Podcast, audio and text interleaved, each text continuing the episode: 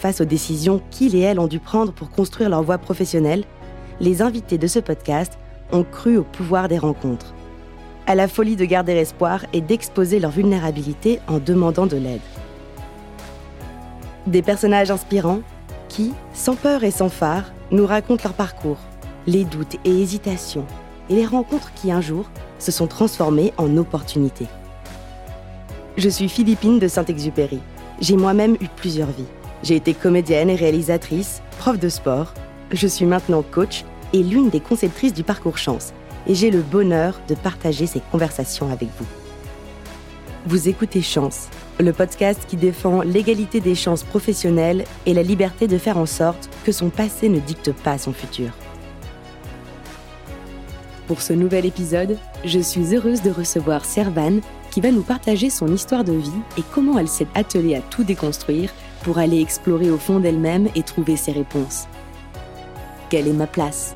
Qu'est-ce qui vibre au fond de moi? Comment l'atteindre sans renier mon besoin de stabilité financière? Comment m'autoriser à sortir de cette case qui me colle à la peau? Dans cet épisode, Servane nous raconte son voyage intérieur, la relation forte avec la coach qui l'a accompagnée et la confiance et le plaisir qu'elle a pu retrouver.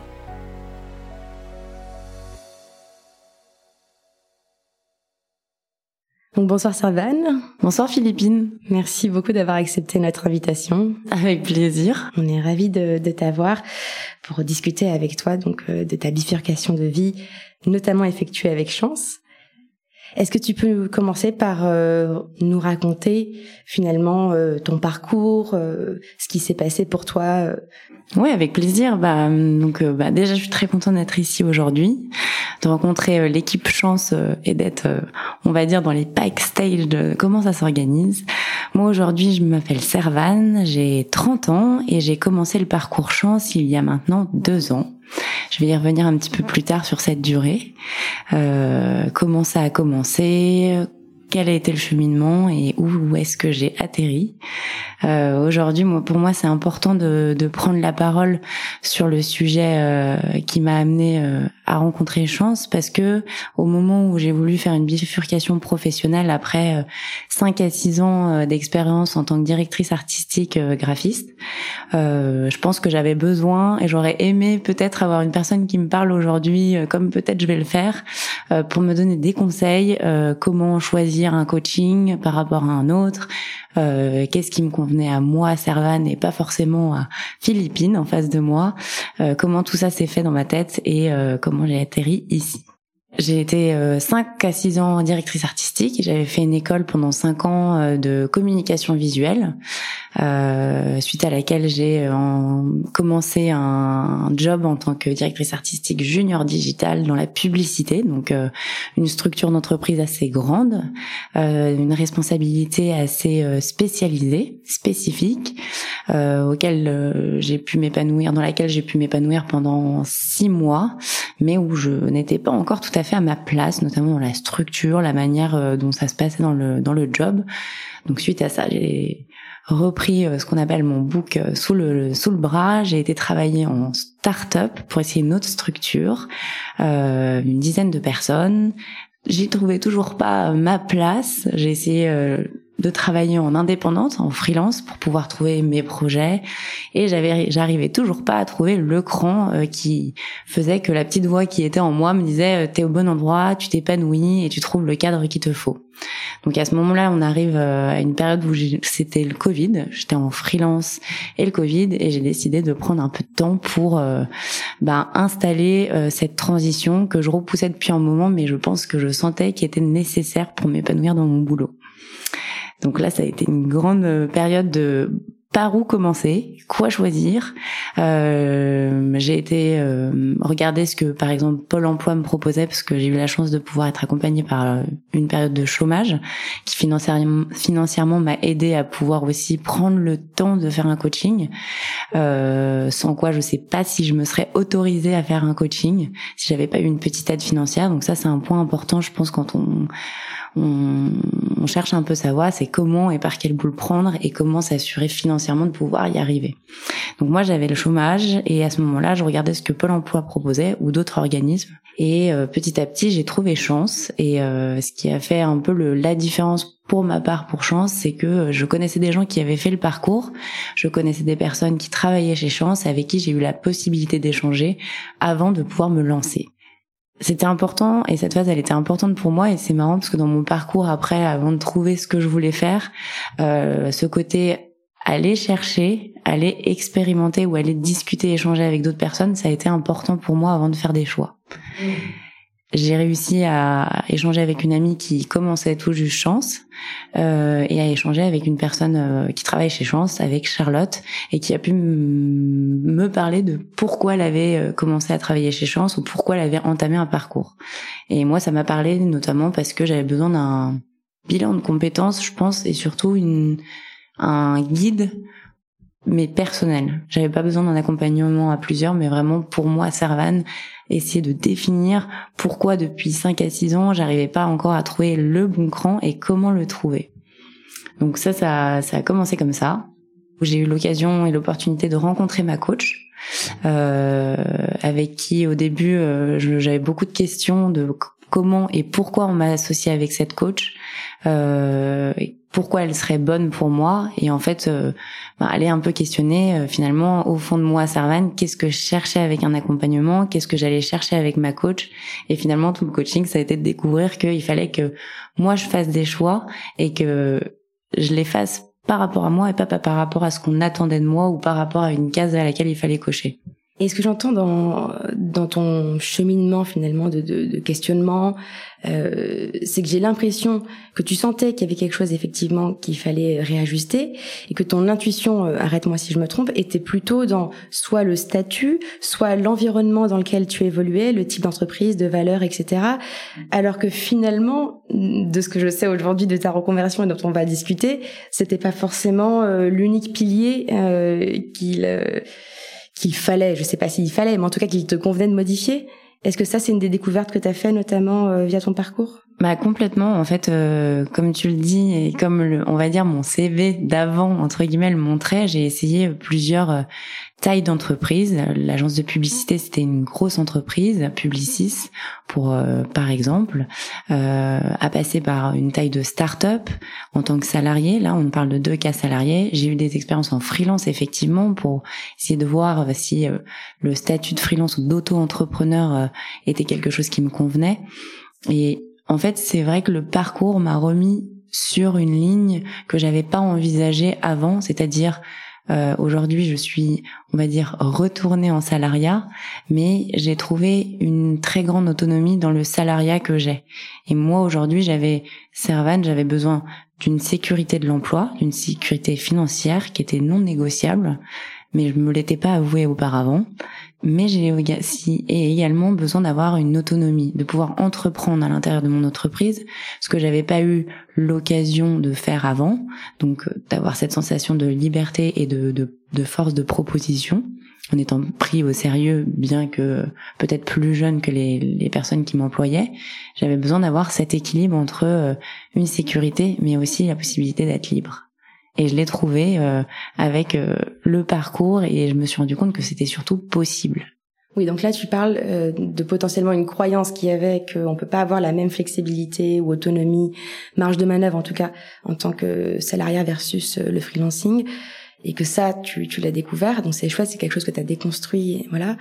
Il y a aussi autre chose que j'entends, c'est-à-dire est-ce qu'il n'y avait pas finalement une idée au début que tu allais garder le même métier et que tu allais changer les autres piliers qui vont autour. En tout cas, chez Chance, on parle de piliers. Il y a le métier, il y a l'environnement, il y a les impératifs dont tu as parlé, financiers, etc. Et la finalité, c'est-à-dire la, la, la, cause, le public euh, euh, que tu sers. Et finalement, euh, j'avais l'impression que tu t'étais dit, je vais faire la même chose, mais dans des conditions différentes. Alors qu'aujourd'hui, tu n'exerces plus le même métier ici. Tu peux peut-être nous en dire plus? Ouais, tout à fait. Alors je sais pas si en commençant chance, je m'attendais à faire le même métier. Parce que je pense que chance euh, ou le parcours, on va dire euh, la décision de faire une transformation professionnelle, je la sentais au fond de moi comme un cran à décaler, mais je savais pas le décaler dans, je savais pas dans quel sens le décaler. Je savais pas encore ce que j'allais faire, mais j'allais décaler des choses. Et effectivement, au début, parce que j'avais peur de tout changer, euh, je pense que j'étais, ça me rassurait de me dire que j'allais faire le même métier, mais que j'étais pas encore dans le bon moule ou dans le moule qui me correspondrait. Donc effectivement, il y a eu au début mes peurs, c'était on va y aller petit à petit sur le même métier, on trouvera forcément, si ça se trouve, c'était euh, une personne qui fera le, changement, ça sera peut-être le salaire ou les conditions qui vont changer et qui vont me permettre de continuer. Mais finalement, petit à petit, ben, j'ai décalé le cran du métier et également de, de la forme, effectivement. Et est-ce que tu as eu un déclic pour te lancer dans cette démarche ou est-ce que ça a été finalement progressivement? Comment comment t'as su? Je vais me lancer dans un parcours euh, d'aide à l'orientation professionnelle Alors déjà cette idée, euh, elle m'était pas venue avant, je pense, toute la transformation qu'il y a eu avec le Covid. Euh, je pense que cette période de Covid, elle a été euh, un bouleversement pour beaucoup. Pour moi, elle, elle m'a permis elle m'a autorisé, on va dire, à faire ce chamboulement de professionnel. Ce que j'avais pas envisagé auparavant, notamment parce que les parcours et les coachings c'était quelque chose qu'on envisageait avec au moins 10 ans d'expérience, 15 ans d'expérience, à 5 à 6 années euh, d'expérience professionnelle, je me disais que j'étais trop jeune, euh, j'avais ces idées-là qui revenaient tout le temps en me disant j'ai pas encore assez d'expérience pour faire un parcours ou un bilan de compétences. Ça c'était une chose, mais le confinement a été euh, un tel bouleversement et une modification des modes de travail que je me suis dit mais pourquoi je prendrais pas cette excuse pour euh, avoir un peu plus de temps pour poser les choses. Euh, j'étais en freelance à ce moment-là, donc avec une structure un peu plus flexible dans la manière dont je pouvais et avoir des clients, des missions et travailler, et prendre du temps pour moi. Et en fait, euh, le déclic, ça a été, je pense, un chamboulement et, et de voir que tout le monde pouvait modifier sa manière de travailler bah, pourquoi pas moi? Et j'avais envie de saisir cette chance-là à un moment de ma vie où j'approchais également de la trentaine. Et je pense que ça résonnait aussi comme il est grand temps de se réveiller, de faire ses choix pour soi et, euh, et de s'épanouir vraiment dans un travail parce que euh, tu en as les compétences, la capacité, mais surtout euh, les ressources et l'instinct euh, qui t'y poussent. Et il faut y aller et il faut oser sauter le pas. Et donc tu t'es donné cette autorisation que tu ne te donnais pas jusque-là. Exactement. Je me suis donné l'autorisation mais je pense que je me la suis donnée parce que j'avais trouvé aussi euh, le parcours qui me permettait de le faire. Et dans cette période justement de réflexion sur toi, ton projet, euh, tu m'as dit déjà donc que tu étais à la fois au chômage, mais aussi que tu avais quelques contrats en tant que freelance. Euh, il peut y avoir parfois une injonction, en tout cas que moi j'ai vécu dans ma réorientation, et on en a déjà discuté toutes les deux, qui est quand les gens te posent cette question, euh, qu'est-ce que tu fais de ta vie et que tu es dans une période de transition? Comment tu as vécu ce moment? Alors, pour être très honnête, ma période de freelance, c'était vraiment mon, petit bouclier justement pour répondre mm. à toutes ces questions. C'était euh, garder la face, garder une crédibilité professionnelle, pouvoir répondre à cette fameuse question en société de qu'est-ce que tu fais en ce moment, pouvoir dire ah bah là aujourd'hui euh, je suis en freelance, j'ai euh, des projets, je viens de terminer un projet où j'en commence un nouveau mais je mettais pas trop en avant le fait que je faisais un bilan de compétences à ce moment-là. J'avais un peu peur, j'avais besoin surtout, je pense, de ne pas avoir les avis extérieurs euh, qui allaient aussi un peu euh, orienter ce que j'étais en train de chercher, ou en tout cas euh, de retrouver pourquoi j'allais faire quelque chose de différent avec moi-même. C'était un petit peu euh, au début un tête-à-tête -tête avec moi-même. La situation financière, elle était un petit peu restreinte parce que j'avais ma situation comme comme je te le disais au chômage qui me permettait de d'au moins garder un, un minimum de, de de rémunération euh, pour vivre les mois où j'avais pas de forcément de mission de freelance et en même temps de pouvoir faire mon petit bout de chemin avec mon parcours chance euh, tout en commençant à essayer aussi euh, de rencontrer des gens, d'écouter leurs histoires et de commencer des petites expériences en parallèle professionnelles. Donc c'était vraiment une, une période de cabinet de curiosité, on va dire, où euh, financièrement c'était restreint, mais ça m'a permis de de moi répondre euh, avec mon statut de freelance. Euh, je fais quelque chose professionnellement et je ne dis pas tout de suite que je suis en train d'avancer dans une autre direction pour éviter de me faire influencer.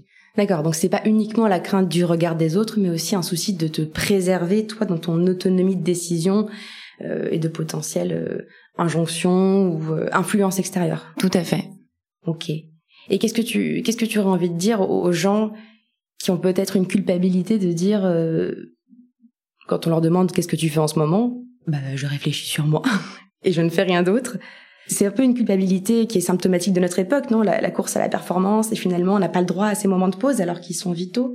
Bah complètement et c'est marrant parce que aujourd'hui j'en vois beaucoup des personnes qui sont euh, au stade où j'ai pu être euh, et c'est vrai que avec un peu plus de facilité, je leur je je leur euh, dis qu'ils peuvent se le permettre c'est compliqué, ça c'est propre à chacun de se l'autoriser, ça c'est sûr, mais c'est c'est un droit aujourd'hui de pouvoir avoir du temps pour réfléchir et surtout le temps que vous prenez aujourd'hui, j'ai aucun euh, doute que ça sera mille fois plus bénéfique que de perdre du temps pendant deux ans dans un métier qui vous plaît pas. Moi aujourd'hui, si j'avais eu un peu plus de courage ou plus tôt, j'aurais finalement peut-être euh, pris cette décision et cette voie-là depuis un petit moment. Et je pense que mes proches, et d'ailleurs les proches qui m'ont accompagné tout au long du parcours, comme euh, des anciens collègues, comme des anciens euh, potes d'école, hum, aujourd'hui, quand ils voient ce que je fais, sont complètement, euh, on va dire, même si je leur demande pas forcément leur leur avis, sont beaucoup plus en ligne également avec le choix que j'ai fait aujourd'hui. Donc je pense qu'il y avait quelque chose qui transpirait déjà depuis un moment que euh, il fallait trouver et il fallait euh, s'autoriser à trouver.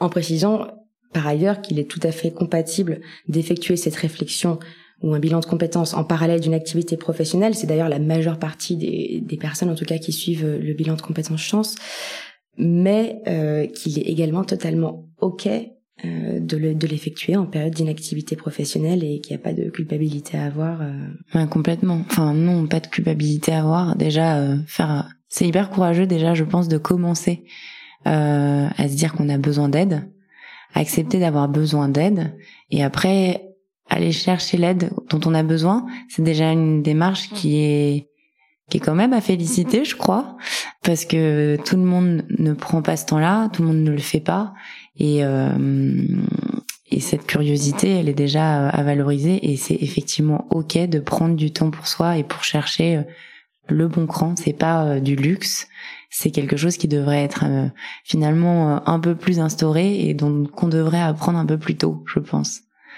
Et après, pour le parcours, c'est quelque chose qui est envisageable effectivement quand on fait une activité professionnelle, mais ça prend du temps et ça demande de la disponibilité euh, psychologique et de réflexion.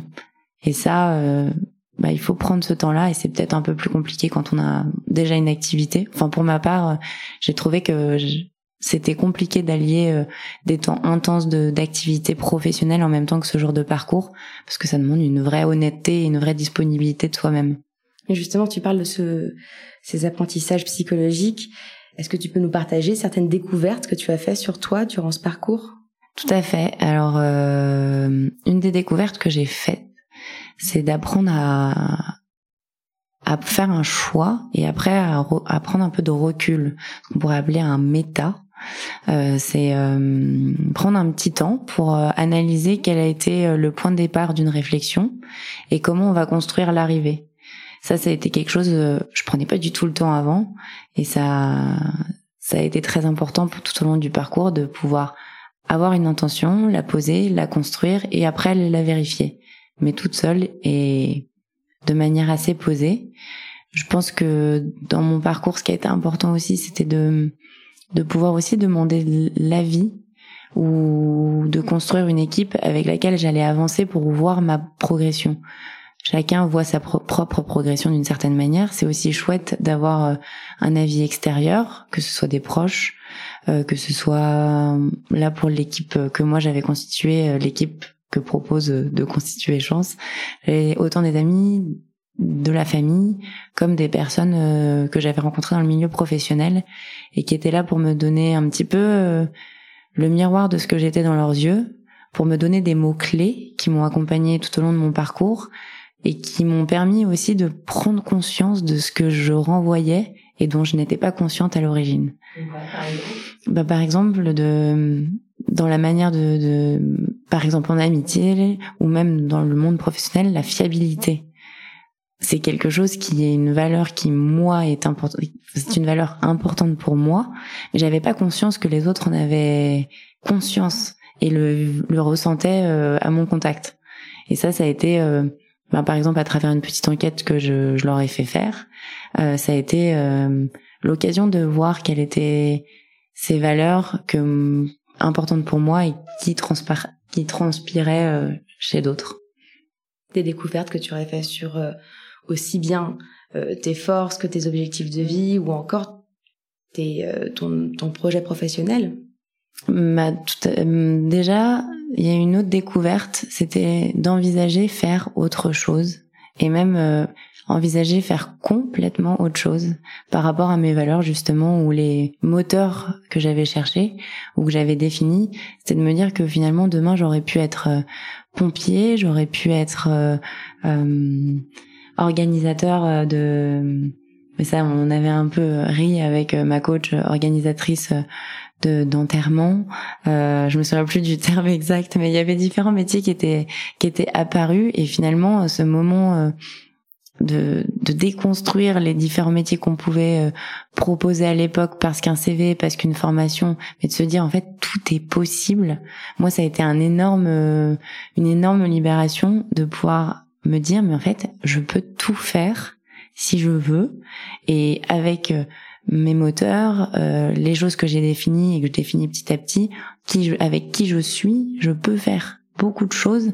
Et ça je pense que j'en avais pas conscience ou je me faisais pas assez confiance avant sur ça. Et je pense que le fait de pouvoir aussi euh, déconstruire complètement son CV et le reconstruire avec euh, euh, une structure différente en mettant des choses finalement moins traditionnelles en avant mais plus des ce qu'on appelle des soft skills par exemple avant c'était impensable pour moi de mettre ça sur mon CV j'en voyais pas l'intérêt ou finalement on, on m'avait jamais permis de présenter mon CV comme ça avant. Il a fallu déconstruire des, des, des cadres pour après euh, bah, finalement euh, reconstruire ça à, ma manière. Et un autre, une autre chose qui m'a qui m'a vraiment libérée aussi, c'était de me dire mais pourquoi je dois coller à une case ou à un, par exemple une fiche de poste, pourquoi je m'amuserais pas plutôt à essayer de construire la fiche de poste à laquelle je voudrais euh, répondre? ça, ça a aussi été très libérateur de me dire mais en fait, faut que je m'en amuse de tout ça. Et euh, c'est comme ça que, en tout cas, moi, je décide de voir euh, maintenant la vie, c'est d'essayer de m'amuser sans gravité et d'essayer surtout.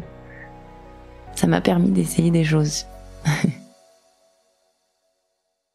Il y a, il y a plein de choses euh, sur lesquelles j'ai envie de rebondir dans, dans ce que tu viens de dire. Euh, déjà, tu as, commencé à citer les différentes pistes de métiers notamment qui sont ressorties de ton exploration avec Chance. Tu peux nous dire un peu le panel euh... Oui, je peux, je peux bien sûr et avec grand plaisir en parler. Donc, euh, dans, dans la palette de métiers euh, euh, les métiers qui sont ressortis euh, ou que j'avais choisi dans un premier temps, finalement j'ai retaillé. Euh, ça partait de effectivement organiser peut-être des enterrements. Ça partait de être pompier volontaire. Ça pouvait être gérante d'un spa. Et puis petit à petit, c'est allé aussi vers être chef de projet événementiel, chief of happiness manager ou alors gérante d'un lieu atypique. Et petit à petit, on a retaillé, on a retaillé euh, avec ma coach et euh, les trois métiers qui se sont dessinés à la fin. Enfin à la fin, je dis à la fin parce que qui se sont dessinés au bout de un mois et demi de parcours chance.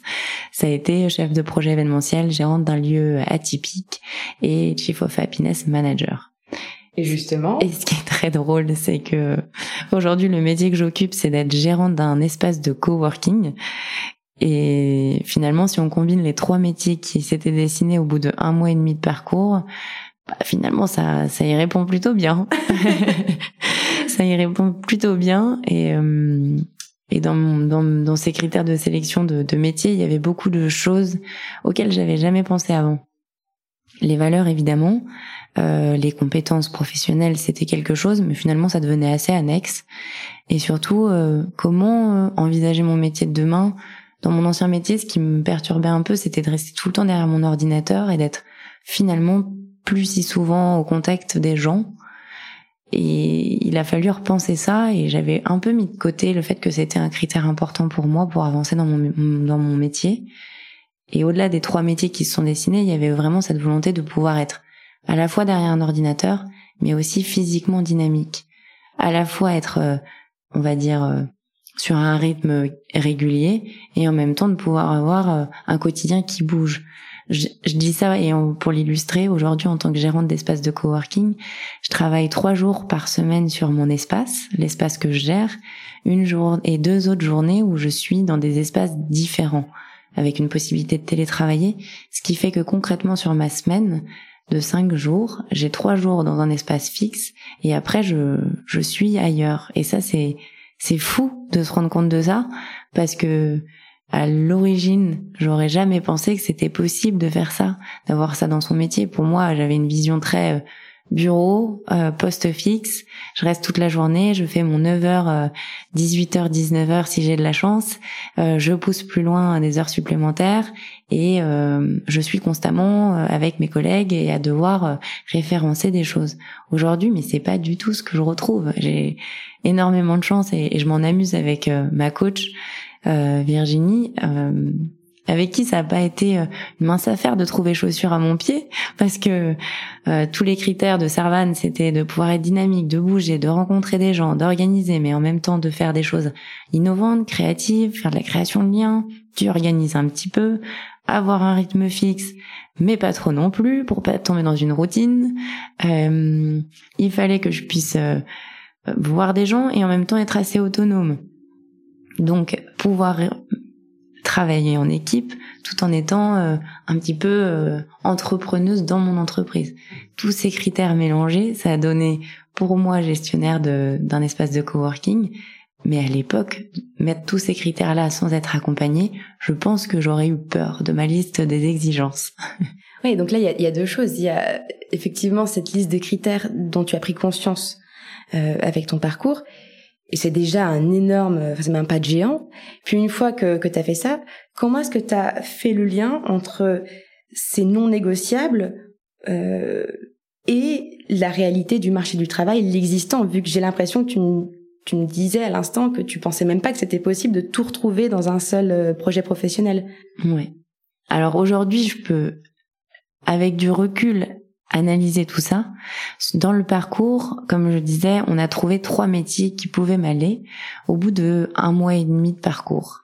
À ce moment-là, je pense que j'étais encore pas tout à fait prête à entendre que j'avais trouvé ma voie. Donc il m'a fallu un peu plus de temps. Et moi personnellement, Servan, j'avais besoin avec ces métiers d'aller explorer différentes pistes. J'avais besoin de rencontrer des gens, j'avais besoin d'échanger sur leur parcours, j'avais besoin qu'ils me racontent comment ils en étaient arrivés là, qui ils étaient finalement dans leur histoire et comment ils avaient fait un virage aussi, eux aussi dans leur vie professionnelle et surtout comment ils avaient osé. Ça c'était important et ça ça m'a pris un petit peu de temps personnellement. De confronter la théorie au terrain en fait. Exactement, de confronter la théorie au terrain et un petit passage à l'action aussi, parce qu'il y a du coup dans mon enquête, euh, j'ai eu la possibilité d'essayer des premières expériences professionnelles en freelance, ou avec mon statut de freelance, ça m'a permis de pouvoir faire ces expériences sans trop d'engagement. J'ai essayé et j'en ai ressorti petit à petit euh, avec l'action, avec les expériences. Je je faisais ma sélection. C'était comme si j'étais dans un, dans un, enfin, devant un étalage de fruits et légumes que je goûtais, que je reposais et que je m'autorisais à tout goûter et à tout reposer ou à tout mettre dans mon panier. Et ce qui fait que à la fin du marché, j'arrivais petit à petit à la recette parfaite de ce que j'attendais. Et c'est, ça qui a été super, mais c'est ça qui, moi personnellement, mais ça c'est propre à Servan. J'avais besoin de tester pour avancer. J'avais besoin qu'on me dise oui, j'avais besoin qu'on me dise non. On m'a dit non. J'ai passé plusieurs entretiens pour des projets euh, qui me faisaient rêver une fois que j'avais refait mon CV. La force de refaire un CV aussi, c'est quelque chose qu'on n'a pas abordé, mais mais sur lequel j'aimerais bien revenir parce que le jour où j'ai refait mon CV et j'en étais fière, le jour où mon CV il me parlait à moi, Servan, mais ça a été euh, une renaissance du CV et une renaissance de, de, de, comment je me voyais et comment je me voyais sur le marché du travail. Une fois que j'avais refait mon CV, j'ai l'impression que plus rien ne pouvait m'arrêter. Je postulais à des offres et en rencontrant les gens euh, avec un toujours une touche d'humour comme comme j'ai j'ai euh, habituellement, mais surtout avec un, un brin de culot en plus qui me permettait d'aller euh, au moins discuter avec des personnes, avancer et finalement affiner euh, ma recherche. Ces différentes rencontres, elles m'ont peut-être pas euh, au début fait trouver un métier, un poste, une fiche de poste, mais elles m'ont permis de rencontrer une autre personne, puis une autre personne, puis une autre personne, et petit à petit de rencontrer euh, les bonnes personnes. C'est la démarche de rebond successif dont on parle dans le parcours chance, et effectivement qui permet petit à petit d'affiner le, le, projet par l'intelligence collective et tous ces tous ces, toutes ces rencontres humaines et, concrètes. Et euh, j'aimerais bien revenir un peu sur le CV, comme, comme tu le dis. Merci d'aborder ce sujet parce que on va pas se voiler la face. C'est quand même souvent, euh, en tout cas, j'ai déjà entendu des personnes me dire euh, travailler le CV, c'est pas la partie que je préfère. Qu'est-ce qui t'a permis de te mettre dans cet état d'esprit aussi positif et énergique par rapport au CV Alors, sans hésiter, ma coach m'a bien aidée. Euh, Virginie a toujours été là en soutien du, du parcours euh, digital. Et ça a été euh, et c'est ce qui est un point très important dans cette réussite là à deux parce que j'arrête pas de lui dire que c'est une réussite à deux. C'est que ma coach a toujours su s'adapter et venir me chercher quand j'en avais besoin. Mais de manière toujours très positive elle a toujours su écouter quand j'avais besoin d'un peu de temps, mais elle a aussi toujours su trouver les mots et la manière positive de me de me booster. Ce CV, il me faisait très peur parce que j'avais toujours euh, euh, mis en avant les expériences professionnelles que j'avais. J'avais euh, un CV qui tenait la route, j'étais fière à l'époque. Et ce jour-là, j'avais envie de tout effacer de tout ce que j'avais fait professionnellement parlant, et j'avais limite envie de dire toutes mes passions et tous mes rêves.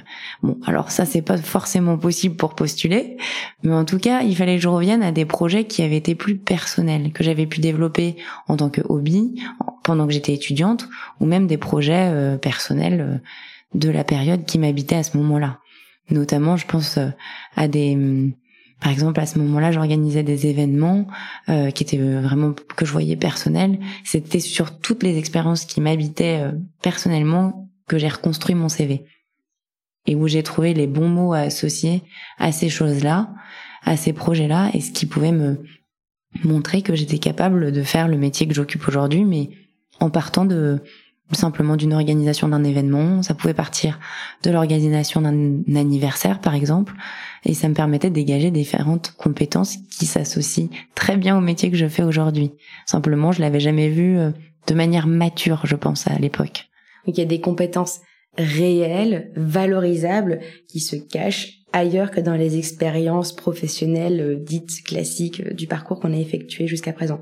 Complètement. D'autant plus que toi, finalement, tu, tu bifurquais à ce moment-là, non pas uniquement potentiellement d'environnement, d'impératifs financiers, de flexibilité, mais aussi de métier. Bah tout à fait, tout à fait. Et je pense qu'en fait, j'avais jamais regardé euh, ce qui m'entourait ou ce que j'avais pu faire avancer euh, hors professionnel, qui me permettait en fait de de me rassurer, de me dire mais, mais tu peux le faire, il n'y a pas de problème. Et en fait, au-delà de tu peux le faire, c'est c'est ce que t'aimes faire.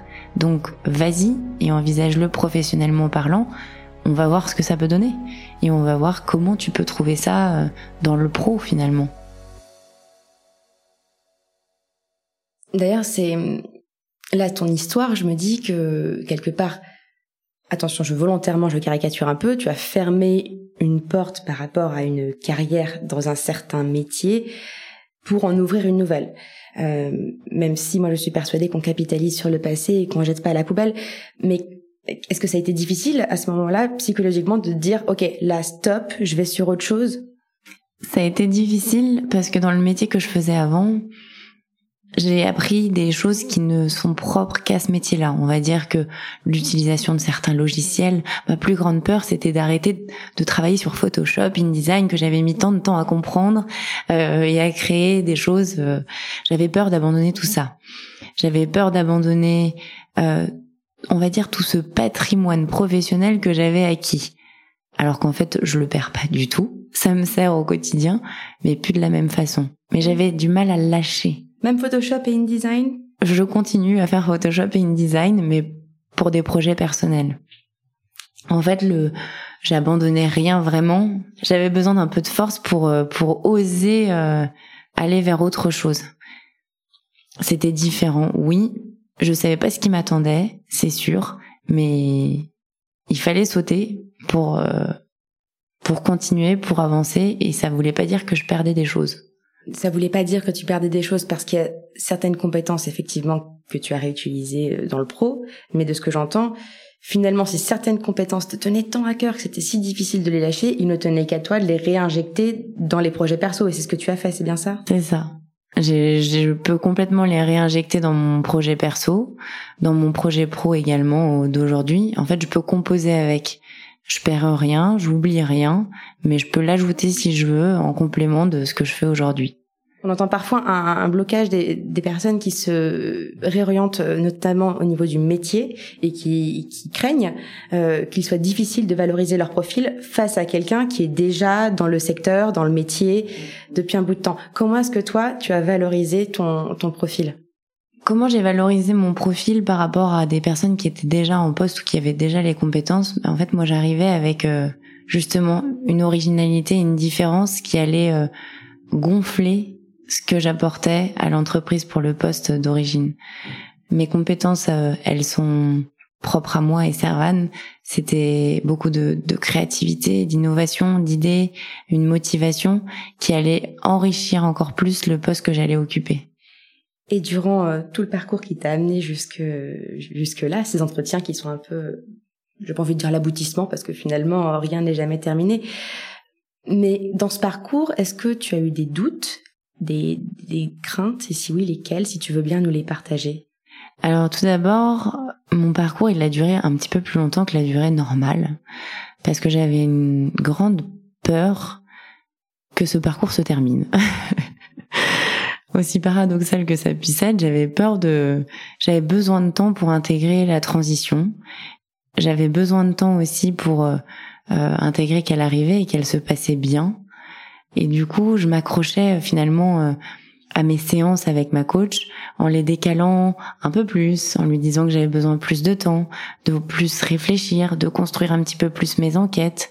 On était dans un contexte Covid, donc les métiers qui se dessinaient pour moi, j'avais du mal à les projeter dans ce contexte-là. C'était quand même beaucoup d'événementiel ou de la gestion d'un lieu. On n'avait pas encore défini le mot exact à ce moment-là. Il fallait que j'aille chercher dans un domaine qui était un petit peu en péril à ce moment-là, le métier que j'allais faire. Et alors moi, j'avais du mal à me projeter.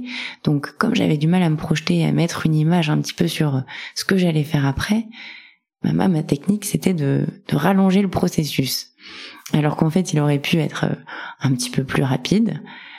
Mais du coup, ma première crainte, c'était que ça se termine. J'avais peur que ça se termine, j'avais peur de pas avoir assez de séances avec ma coach pour être sûre qu'au moment où elle me lâchait ou que le parcours s'arrêtait, j'étais bien prête.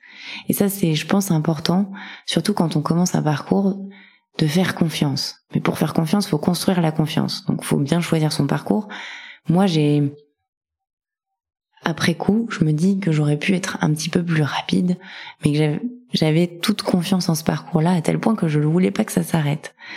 Donc ça, ça a été une première crainte, c'était euh, ne pas lâcher pour euh, en fait euh, finalement passer le changement. Je pense que j'avais moi un petit peu plus de temps à, accepter que je changeais quelque chose pour de vrai et que c'était moi qui le construisais pour de vrai toute seule. Ça, ça a été une de mes premières craintes. La deuxième, ça a été de finalement on l'a toujours un petit peu, mais de se tromper. Est-ce que je vais me tromper? Et où est-ce que finalement je suis à ma bonne place cette fois-ci. Et ça, ça a été une crainte qui a été, ben, en fait, petit à petit travaillée, de se dire, mais faut plus avoir peur de se tromper. Parce que aujourd'hui, je vais faire le métier vers lequel je m'oriente après le parcours, mais demain, dans deux ans, dans trois ans, dans quatre ans, peut-être que je ferai un métier différent et c'est ok. Et c'est vrai que ça, c'est un point euh, de maturité que j'ai pris tout au long du parcours de d'envisager mon futur professionnel d'une manière différente que comme je l'envisageais avant. Avant, je commençais un travail parce qu'il me fallait, il me fallait de l'argent. C'était bien d'avoir un CDI. Il me fallait un poste. mais j'envisageais pas tellement mon métier à deux ans d'expérience, trois ans d'expérience. Je me projetais pas du tout à dix ans d'expérience. Aujourd'hui, si on me demande ce que je fais dans cinq ans, dix ans, j'ai pas une idée précise, mais en tout cas, j'en ai pas peur et j'ai un petit peu plus de volonté ou de maturité dans la construction de ce que je vise aujourd'hui. Alors ça se fait à plus grande échelle qu'avant, mais c'est quelque chose qui m'a c'est grâce au parcours que ça m'a permis de enfin le parcours m'a permis de prendre la maturité d'envisager les choses professionnelles différemment et sans gravité. Surtout sans gravité. Que ça peut être ça aujourd'hui, demain ça peut être autre chose. On a de la chance actuellement, on est dans un contexte qui nous le permet. Alors autant saisir sa chance et le faire. Et j'ai l'impression qu'aujourd'hui tu te sens assez en confiance pour réintégrer ces apprentissages en toute autonomie à l'avenir si finalement tu voulais euh, bifurquer à nouveau Complètement. Si je dois bifurquer à nouveau, j'ai complètement confiance déjà euh, euh, dans les choses que sur lesquelles j'ai avancé. Ça m'arrive et pour être très honnête, même dans dans ce nouveau métier que j'occupe, ça m'arrive de revenir sur la plateforme Chance pour reprendre des mots-clés, reprendre mes moteurs, euh, repenser à mon étoile du Nord et quel a été le parcours qui m'a permis d'arriver là. Pas parce que j'en doute, mais simplement parce que le regarder avec quatre mois d'expérience, six mois d'expérience, et eh ben c'est assez drôle, mais je me dis il est quand même drôlement bien fait ce parcours parce que je suis toujours bien alignée et aujourd'hui c'est ce qui fait que par exemple aujourd'hui je suis ici en train de parler, c'est qu'après plus de 5 à 6 mois d'expérience dans ce nouveau métier, je suis toujours alignée avec euh, ce que j'ai décidé il y a 6 mois. Et ça, c'est important, je pense aussi. C'est que j'ai plus de doutes sur ce que j'ai fait. J'ai confiance en moi, ça c'est autre chose. Et surtout, j'ai jamais commencé un travail, enfin un métier, en étant aussi sereine et confiante en ce qui allait se passer. Alors qu'aujourd'hui, j'apprends encore beaucoup de choses sur le métier que j'occupe. Mais dans les six ans que j'ai eu, alors que j'avais l'expérience pro ou le parcours qu'il fallait pour, j'ai toujours eu beaucoup d'angoisse, ce qui est plus du tout le cas aujourd'hui. Donc je pense que au fond de moi, il y a quelque chose qui me dit t'es à ta place et quoi qu'il se passe, maintenant euh, c'est c'est la bonne c'est le bon rail. C'est un indicateur le niveau d'angoisse, euh, ton corps qui te parle, ouais, ton esprit. Et juste en précision pour nos auditeurs qui euh, ne connaîtraient pas les termes qui sont assez spécifiques au parcours de moteur et d'étoile du Nord que tu as cité, euh, pour préciser rapidement, les moteurs, ce sont ces actions que l'on effectue au quotidien dans notre travail et qui nous font nous sentir vivants, qu'on pourrait faire des heures durant sans voir le temps passer et que bien sûr euh, on a vocation à intégrer euh, au maximum dans ses missions professionnelles et l'étoile du Nord étant, on pourrait dire, le slogan, un peu la direction que l'on souhaite donner à notre vie professionnelle. Le fil rouge. Le fil rouge, exactement. Euh, dans ton parcours, tu es passé du salariat au freelancing, puis re au salariat. Est-ce que tu peux nous en dire un peu plus?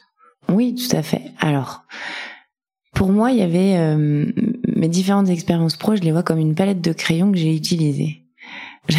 Je, fais cette métaphore, et oui, avec euh, la métaphore d'une graphiste, mais j'ai essayé plusieurs crayons, et les crayons aujourd'hui, c'est le salariat ou le freelance.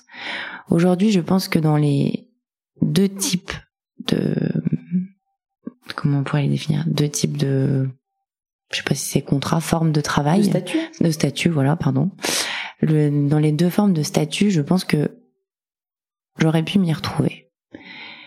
Le freelance parce que entrepreneur, autonomie, euh, construire les différentes euh, strates de son entreprise, la stratégie, les objectifs, c'est quelque chose que je suis capable de faire. Mais est-ce que c'est ce que je voulais faire à ce moment-là?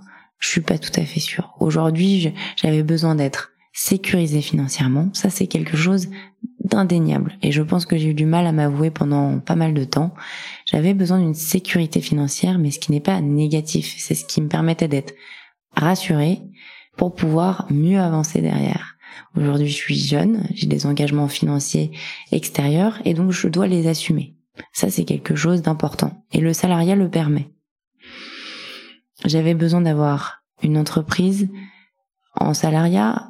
Pour moi, ça voulait dire aussi d'avoir une équipe d'être intégré à un groupe, d'avoir une équipe et de pouvoir avancer avec une équipe. Une équipe avant, pour moi, c'était une hiérarchie, des gens au-dessus, des gens en dessous. Ça, c'est un point effectivement dont je n'ai pas parlé depuis le début, mais qui dans le métier que je fais aujourd'hui, ou en tout cas dans l'entreprise que j'ai rejoint, j'ai plus cette pression de hiérarchie qui moi me bloquait à avancer. On a une hiérarchie horizontale euh, qui fait qu'on est sur, évidemment, il y a du management, mais on est en quelque sorte en tant que gérant d'espace de coworking un peu des entrepreneurs à qui on demande, euh, enfin on demande à notre équipe de nous orienter sur les, les sujets dont on n'est pas spécialiste.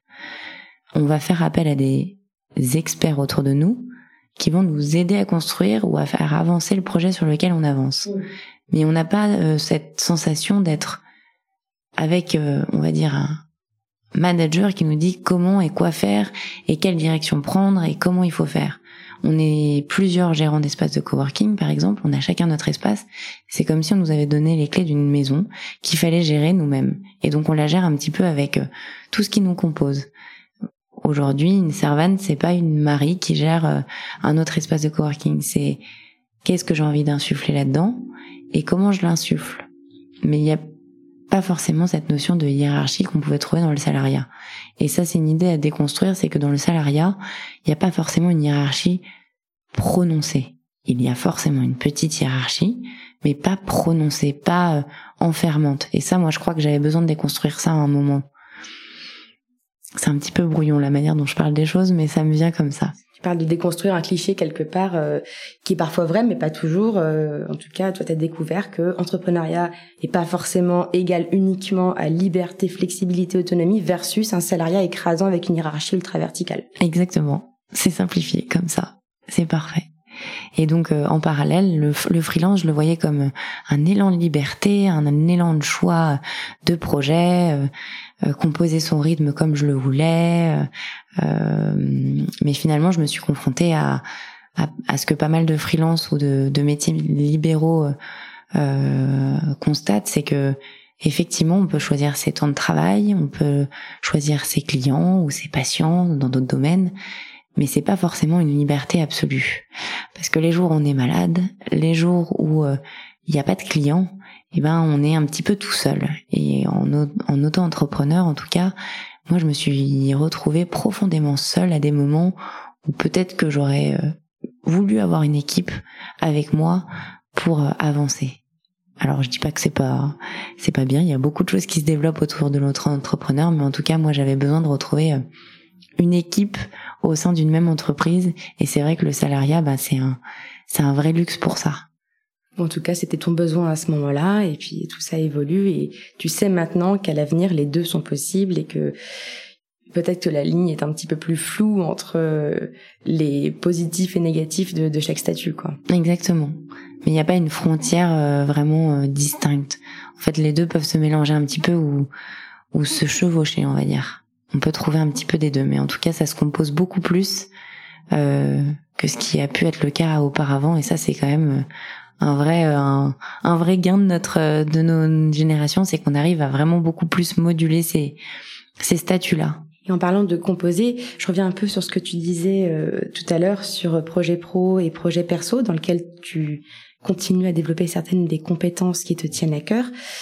Euh, Qu'est-ce que tu as découvert, si tu veux bien répondre bien sûr, à travers ce parcours sur le perso au-delà du pro? Si ce parcours t'a permis euh, bien sûr de découvrir aussi des choses personnelles. Eh ben, c'est une très bonne question parce que euh, en faisant justement le fameux exercice euh, dont je parlais tout à l'heure où ça m'a fait un peu prendre de maturité professionnelle d'envisager ma vie dans 5 ans, 10 ans, 15 ans à titre professionnel, c'est une chose mais j'avais jamais envisagé cet exercice-là dans ma vie personnelle. Et commencer à faire cet exercice-là dans sa vie personnelle, c'est assez flippant, mais c'est très important. Notamment pour également sur le plan personnel, se poser la question de aujourd'hui, à 30 ans, en tout cas pour ma part, quelles sont les choses importantes, inchangeables, et les choses qui sont à faire évoluer?